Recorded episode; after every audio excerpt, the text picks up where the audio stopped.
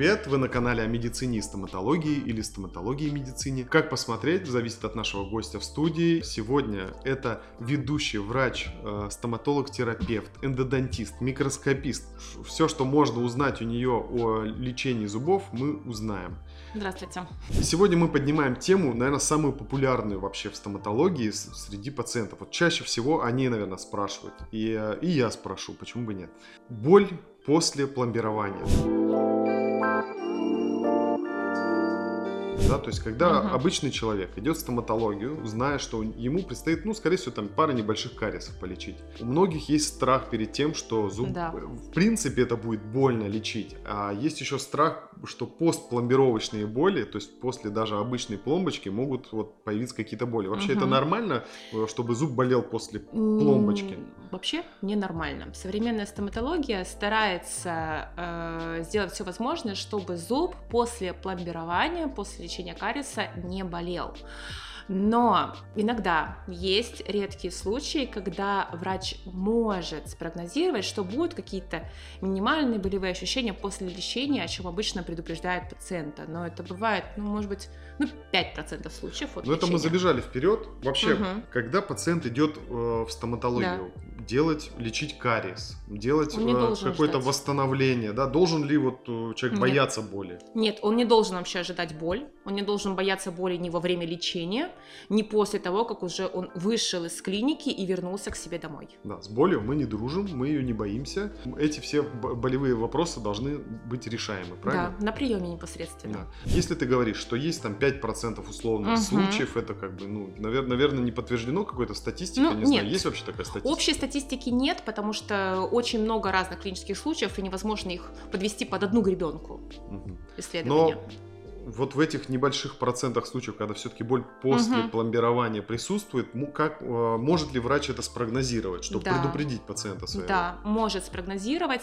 А, чаще всего, ну, точнее, как правило, зуб болит после лечения глубокого кариозного процесса, когда уже сам кариес, э, сама полость близко подходит или уже дошла до полости, где находится нерв. Внутри зуба это называется пульповая камера, пульпа. Это может быть как лечение глубокого кариеса без проникновения в полость нерва, так и состояние обратимого пульпита, когда уже поражение дошло до нерва, но еще не является воспалением. Ну, то есть такой на границе, да? да то есть вот, вот такое вот вовремя, пограничное состояние. Вовремя успели к стоматологу. Да, то есть в таких случаях врач, когда лечит э, зуб, он может подразумевать, что может зуб поболеть. И хороший грамотный специалист всегда, я думаю, предупредит пациента о том, что боль может быть. Но она не должна быть сильной, она не должна быть острой. Ну это вот как раз вопрос. Э, вопрос бдительности пациента. После лечения пациент идет домой, его врач предупредил. У вас может, может, может быть, а может быть и не предупредил даже.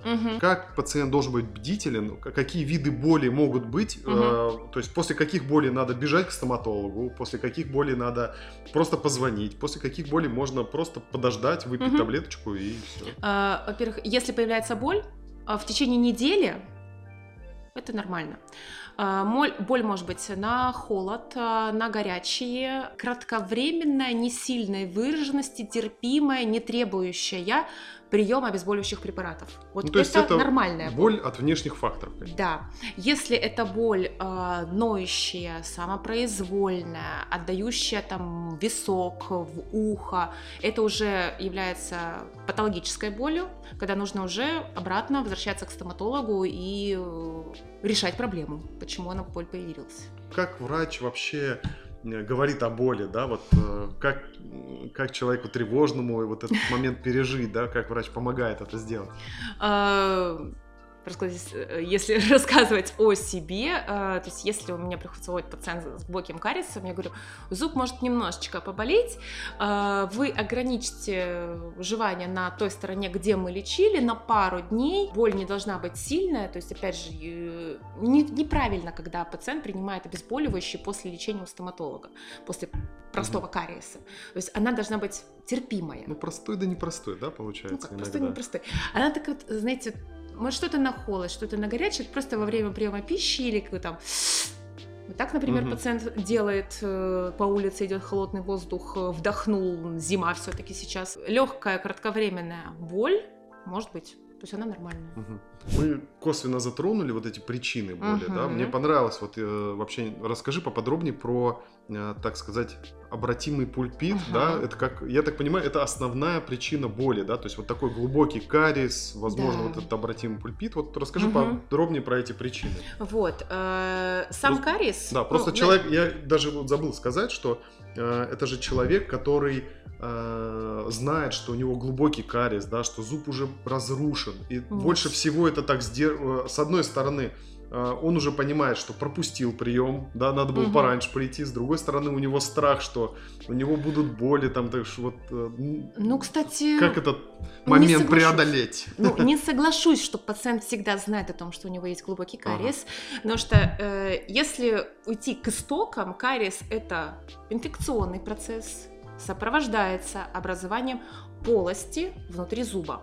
И если смотреть процесс э, формирования этой полости, он идет вот от эмали, то, что у нас сверху зуб покрывает, идет в глубже лежащие ткани. Под эмалью у нас находится дентин, в глубине зуба находится нерв, пульпа. И процесс может долго расти в дентине, при этом на эмали мы можем видеть одну маленькую точечку, входные ворота для инфекции. Угу. Вот. Это проблема такая, потому что порой пациенты приходят и говорят, у меня была маленькая точечка, а доктор мне вот такую дырку сделал. Ну, да, да. А, а все потому, что процесс происходит внутри. То есть, если образно, в форме груши. Вот. Угу. Внизу грушка, вверху ну, кстати, ну, мне кажется, нужно сказать, что вот э, чтобы не было таких э, сомнений, что врач сделал свою работу неправильно, раз... весь зуб Плохо. раздербанил на ровном месте, протоколом современной стоматологии нужно делать э, рентген-снимок до лечения и после. На рентгене видно до. же, да, наверное? А, рентген-диагностика до лечения однозначно должна быть, но она не всегда тоже информативна, если идет разговор о кариесе по первому классу, когда чисто сверху на зубе есть кариес, не всегда рентгеновский снимок может его ну, Мы словить. говорим именно про такой глубокий да, кариес. Глубокий, там, наверное, да, будет видно. глубокий, да. Плюс еще обязательно фотопротокол. Я все-таки считаю, что это является неотъемлемой частью современной стоматологии. Даже показать пациенту, что вот мы не, начали не просто так пришлось чистить. вот этот зуб вскрывать. Да, да, иногда приходится даже делать фото на этапах, когда мы еще не дочистили кариес, чтобы пациенту показать, да, кариес у вас был. Вот просто, да, он у вас был, и вот смотрите, мы сделали маленькую дырочку, а там все черного все поражено, цвета. Да. Итак, про обратимый, про обратимый пульпит, пульпит да. когда кариозный процесс очень близко подходит к нерву. А, в результате наших а, врачебных действий мы сверлим зуб, препарируем, готовим полость под постановку пломбы, у нас может происходить э, нарушение целостности вот пульповой камеры, там, где находится нерв. Но при этом воспаление в нерве самом нет. Mm. И есть такая технология, как прямое покрытие пульпы, когда на дно кариозной э, полости кладется лечебный препарат для защиты нерва, и сверху уже ставится пломба. То есть все равно мы уже повредили глубже лежащие структуры, и зуб может... И даже задели как-то пуль, пульпу? Да, когда... да. Даже э, если брать исследования, у нас очень известный итальянец по миру, Доминико Рикучи, э, он активно даже пропагандирует методику ампутации пульпы, то есть что это такое? Это частичное удаление инфицированной части нерва До чего с сохранением остатка нерва и сверху постановка пломбы. И причем отдаленные результаты, кстати, очень хорошие э, в плане... Но этот зуб все равно будет здоровее, чем полностью удаленная пульпа, да? Да, в любом случае, да. То потому зуб что... живой все равно остается. Да, витамин. потому что состо... э, сохраняется питание тканей, э, сохраняется целостность внутри слоев. Э, однозначно, этот зуб прослужит дольше, ну, чем, это, наверное, благодаря вот современным технологиям, микроскопу, да, да просто так, наверное. Вот, ну... вот э, опять же, если даже опираться именно на рекучий, без оптического увеличения, э, он говорил на своем учебе, на своем вебинаре, э, таким заниматься нельзя. Только Но при это вот к вопросу э, некоторых пациентов, которые спрашивают, зачем мне лечить зуб под микроскопом, Ну. там же просто пломбочка. Это же не лечение каналов, зачем туда лезть с Нет, микроскопом? при любом лечении нужен микроскоп. Лечение без микроскопа – это утопия. Невозможно увидеть, все ли сколы эмали мы вычистили, все ли пораженные ткани на э, зубе мы убрали, э, насколько хорошо мы обработали ткани зуба клеем для пломбы, как хорошо вы приклеили сам композит к тканям зуба, чтобы не было отрыва пломбировочного материала от ткани. Это очень важно всегда смотреть. Я так понимаю, что в таких сложных случаях Мгм. еди- единственный путь э, к тому, чтобы минимизи- минимизировать э, вероятность боли и осложнений, это вот микроскоп. Просто, просто такой наводящий вопрос. Однозначно. Нет, однозначно. Ну, давайте так, я терапевт-микроскопист, и, конечно, я буду говорить про то, что микроскоп важен в работе. И э, когда я начинала работать еще 8 лет назад, после того, как закончила университет, не было еще в таком количестве микроскопов, не было учеб по микроскопу, и я помню, как я лечила раньше и как я лечу сейчас. Это большая разница. Это э, ты смотришь на свои работы совсем по-другому, и ты работаешь по-другому, потому что ну, превращаешься в такого перфекциониста, что нужно вычистить все идеально. А я, можно по-другому Да. перезадам вопрос? Давай. Даже у меня такая идея появилась. Вот вероятность того, что появится боль после постановки пломбы, если делается под микроскопом и без микроскопа, это разные вероятности. То есть применение микроскопа, оно уменьшает вероятность Да. боли? Или э, в таких сложных случаях глубокого кариеса, ну и так, и так все равно, скорее всего, будет боль? М, Я считаю, микроскоп, любой, даже не микроскоп, хотя бы бинокулярные лупы, э, индивидуальные очки для увеличения, все равно минимизируют вероятность возникновения боли после лечения, потому что это лечение более качественное, более предсказуемый результат лечения. Ну круто, лечитесь у стоматологов с микроскопом. Или хотя бы Скорее с- всего, болеть меньше будет. Ну и хотя бы с бинокулярами, то есть все равно без а, увеличения хоть минимального Ну да. качественного лечения сейчас уже невозможно. Слушай, есть еще интересный вопрос. Хочется сказать, что прислали мне подписчики, но подписчиков не так много, поэтому подписывайтесь и присылайте ваши вопросы, чтобы я их не искал по интернету. Бывают так- так- такие случаи, когда э, после лечения начинают болеть другие зубы. Мгм. И это вводит пациентов в тупик. Ну, э, у нас есть э, портал, куда нам пишут письма в- через интернет, задают эти вопросы. И частый вопрос, Мгм. то есть я пришел, полечил, мне поставили пломбу, а у меня заболел соседний зуб или даже э, два соседних зуба. Почему это происходит? Как с этим бороться вообще? Что это такое? М, Ну, если смотреть, первая причина, если полечили один зуб в сегменте, а на соседних тоже есть кариес, ну, конечно, он тоже может начать беспокоить. А, другой момент, это могут быть и Такие зубки, и радиирующие... мы тоже хотим полечиться. Да, да. А, кстати, так чаще и происходит. Пациент приходит с многими проблемами, говорит, я полечу только один, а потом приходит, говорит, нет, мне сейчас все заболело, вот все лечим. И радиирующие боли могут, быва- э, могут быть, э, когда вот эта вот импульсация боли идет по нервному волокну в целом, так как у нас э, основная нервация наших зубов происходит за счет тройничного нерва, он дает три ветви, одна, грубо говоря, на глаз, вторая на верхнюю челюсть, третья на нижнюю челюсть, и по ходу нерва у нас может э, иррадиировать в другие зубы. Ну, то есть это даже- как что-то вроде гирлянды, да, на которые Ну насажены да. зубы. То есть если один, например, одна лампочка в гирлянде там начинает мигать, то э, другие тоже начи- ну, Да. могут начинать реагировать. Если образно перефразировать, То есть да, вот это последовательность. это похоже. Но тут нужно немножко уточнить. Э, иррадиирующие боли все-таки более характерны для э, глубоких процессов, которые уже затрагивают нерв. То есть это уже не состояние необратимого пульпита, некроза нерва или воспаление уже костной ткани, начинающееся возле верхушек корней зуба. После лечения кариеса боль иррадиирующая максимально нетипична. Мгм. Возникает крайне редко. То есть, если это возникает, скорее всего, что-то уже пошло Да, глубже. глубже. и, э, то есть, это, в принципе, одна из болей, да, где Да, при- надо- признак т- того, что надо спешить к стоматологу Да, что нужно снова. да, вернуться, что да, что значит э, была какая-то э, ошибка диагностики, или опять же вот мы полечили обратимый пульпит, мы дали зубу шанс. Но иммунитет у всех разный, реакция нашего организма разная, и если наш зуб не справляется с нашим вмешательством, требуется уже непосредственно лечение каналов внутри зуба. Ну, это вообще про боль в организме. Боль, она же природная, да, это придумано не просто так, а для того, чтобы человек к своему здоровью был бдительный. Если, угу. если бы у нас ничего не болело, мы бы жили лет до 40 и умирали бы просто от, от различных болезней, потому что, ну, мы не болит и не идем. Вот так, вот так и с зубами тоже. Вот не, пока не болят зубы, вот человек до последнего оттягивает. Боль это естественно, и э, это хороший, хороший показатель, ну, признак, э, хороший или плохой признак. Но это защитная реакция организма. То есть это, вот знаете, как красная лампочка, что СОС, СОС надо, С нами что-то не так, надо идти к врачу.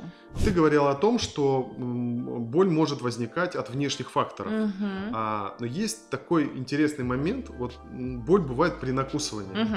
И э, считать ли это внешним фактором, да, и что это за вид боли такой при uh накусывании. То, то есть человек может уже пройти месяцы после лечения, а у него эта боль при накусывании все uh еще возникает. Что с этим делать? Что это такое? Почему? Значит, боль при накусывании. Основные причины. А, завышенная пломба, по прикусу слишком высокая, негерметичное приклеивание материала внутри или глубокое повреждение до нерва. Ну, если рассмотреть э, первую основную причину, это завышенная пломба. То есть, когда мы ставим пломбу, моделируем ямочки, бугорочки, все остальное. А, под анестезией не всегда пациент может понимать, мешает ему эта пломба или не мешает. И чем дольше пациент ходит с завышенной пломбой, тем больше возникает боли при накусывании, потому что вся нагрузка с всех остальных зубов, со всех челюстей переносится на конкретный вот этот один высокий зуб. И из этого переходит, происходит э, перегрузка связочного аппарата, э, десны и вообще, в принципе, ткани зуба. И от этого начинает он очень сильно болеть при накусывании. А что, что делать с болью при накусывании, ты не ответила? Если она возникает, нужно прийти к стоматологу, чтобы подкорректировать пломбу по высоте. А, как раз когда уже анестезия отошла, пациент пару дней походил, покушал и понял, что что-то ему доставляет дискомфорт. Прийти к врачу 15 минут, и все. Но обычно мы чувствуем, что, э, что пломба завышена, и эту нагрузку мы чувствуем. А вот есть моменты, когда боль при накусывании возникает без, э, без этого ощущения, что завышена пломба. А, может быть легкий, небольшой супроконтакт, который, э, то есть легкое завышение пломбы, которое мы субъективно можем не ощущать. Во-первых, это определяется путем а, накусывания специальной фольги, так называемая артикуляционная бумага. Мы проверяем, как ваши зубки смыкаются верхние с нижними. А, это раз. А, другой момент, что если боль при накусывании возникает без завышения пломбы, причина либо формирование какой-то поры внутри самой пломбы, а, отрыв пломбировочного материала от ткани зуба, либо это лечение глубокого кариеса, и это уже идет реакция нерва внутри зуба. Ну, то есть просто слишком тонкая грань между пломбой, дентином да, и, нервом. и нервом, да, то есть вот этот да. промежуток и любое давление, даже равномерное распределенное, оно все равно. Но да, и если там же какая-то еда между зубами. Да, все. если коррекция пломбы по высоте не приводит к уменьшению и устранению вообще боли при накусывании, это служит основанием для того, чтобы как минимум это поменять пломбу, поставить свежую новую, а, либо причина кроется глубже, уже в нерве. Понятно. случае. И в последней части этого интервью я хочу затронуть угу. самую, наверное, сложную для всех врачей, не только стоматологов, тему. Это именно ошибки врача. И здесь я хочу, прежде чем ты начнешь отвечать на этот вопрос, сказать, что такое ошибка врача для меня, как вот для пациента, как для угу. обычного человека это все-таки какое-то халатное отношение к моему здоровью. Когда врач знает, что э, его действия принесут какие-то последствия. Вот э, пример такой можно привести, вот когда врач знает, что в канале зуба или в полости зуба остался какой-то инструмент, и ничего не сказал пациенту. Вот я считаю, что он мог даже случайно оставить, но совершил ошибку, не дав мне информацию, не предупредив. То есть я имею в виду вот такие ошибки. И вопрос заключается в том, что какие чаще всего такие ошибки совершают врачи, как их, может быть, можно предупредить со стороны пациента? Я считаю, предупредить со стороны пациента – это максимальный выбор э, врача, выбор клиники, где он лечится. Какие ошибки могут быть? Э, недочищенный кариес, неубранный кариес, к примеру, увидели кариес на одной поверхности, на второй не дочистили. А, а почему врач может? Вот он же, если он видит, ну да, понимаю, например, угу. без микроскопа врач лечит, но и не видит это. А если вот э, человек пришел из, может быть, дорогой клиники, где угу. был микроскоп, все вроде нормально, и почему может быть недочищенный кариес? Вот какой, вот мне просто интересно, какой мотив может быть у врача, который не дочистил кариес? Лень экономия времени. У него а... там опаздывал, кто-то раньше пришел, ему надо быстрее там или там а... на свидание убежать куда-нибудь. Такое, да, может Ну, если так э, образно, скорее всего, да. То есть больше это именно какое-то халатное отношение врача. То есть если врач не ставит целью сохранения качества жизни пациента и восстановления его жевательной функции, состояния зуба, это может привести к ошибкам. Ну, то есть и к элементарным ошибкам когда вот не дочистили, плохо поставили пломбу, не доприклеили материал, там пломба вывалилась через э, пару дней или начала застревать пища между зубами, когда мы лечим контактный кариес, это все такой... А как пациент может предупредить момент. такие ошибки, чтобы вот сделать так, чтобы врач максимально был внимателен к его э, проблеме? Я считаю, что это больше не обязанность пациента следить за врачом, как э, он будет относиться, это остается всегда внутренней мотивацией для самого врача. Он должен сам понимать, что он должен сделать свою работу хорошо и качественно. А, это все определяется даже на этапах консультации, когда к нам пациенты приходят, и мы показываем фото наших работ, мы объясняем, почему мы делаем вот это так, вот это так. рассказываем это все вот, этапы. вот на самом деле это и есть ответ. То есть э, в клинике может быть не, э, хватать каких-то э, технических средств, но главное угу. техническое средство должно быть это, это контроль. Это контроль. контроль. То есть, если э, вы как пациент, что, что от вас зависит? От, том, от вас зависит проследить за тем, чтобы был контроль за лечением. Снимки до-после, снимки во время лечения, в процессе. Это все в конце концов угу. даст вам э, реальную базу для э, доказа- до- доказывания. Но самое элементарное сейчас это фотопротокол все-таки. Вот это вот база. Понятно, что рентгеновские снимки в качестве диагностики не используются, но на этапах лечения максимально информативен этот фотопротокол, который позволяет полностью показать пациенту, и все могут этот фотопротокол врачей И в хорошей смотреть. клинике главный врач всегда отслеживает да. Э, фотопротокол врачей. Не расслабился Нас... ли врач, да? Работает смотрят, ли? Я знаю. Смотрят, конечно. Да и врачи друг за другом смотрят на самом деле потому что перетекание пациентов происходит один, угу. ну, ну, и всегда видно, что кто-то где-то дал какую-то слабину, где-то угу. расслабился и э, стимулируем друг друга. Мы постарались максимально полно раскрыть тему причины боли угу. от, после пломбирования. Вообще мне казалось, что эта тема довольно легкая и простая, потому что, Нет. ну, господи, пришел пломбочку просто поставил, тут столько вариантов боли, столько последствий, короче, ошибки врачей, куда все это идет? Все-таки стоматология это медицина, не просто так. Угу. А, далее будут выпуски про причины боли после лечения каналов, вообще почему Отлично. может болеть э, зуб после удаления нерва, он же мертвый, да. Обо всем этом поговорим, поэтому подписывайтесь, чтобы не пропустить. Все, до свидания, ждите новых выпусков. Всем пока. Thank you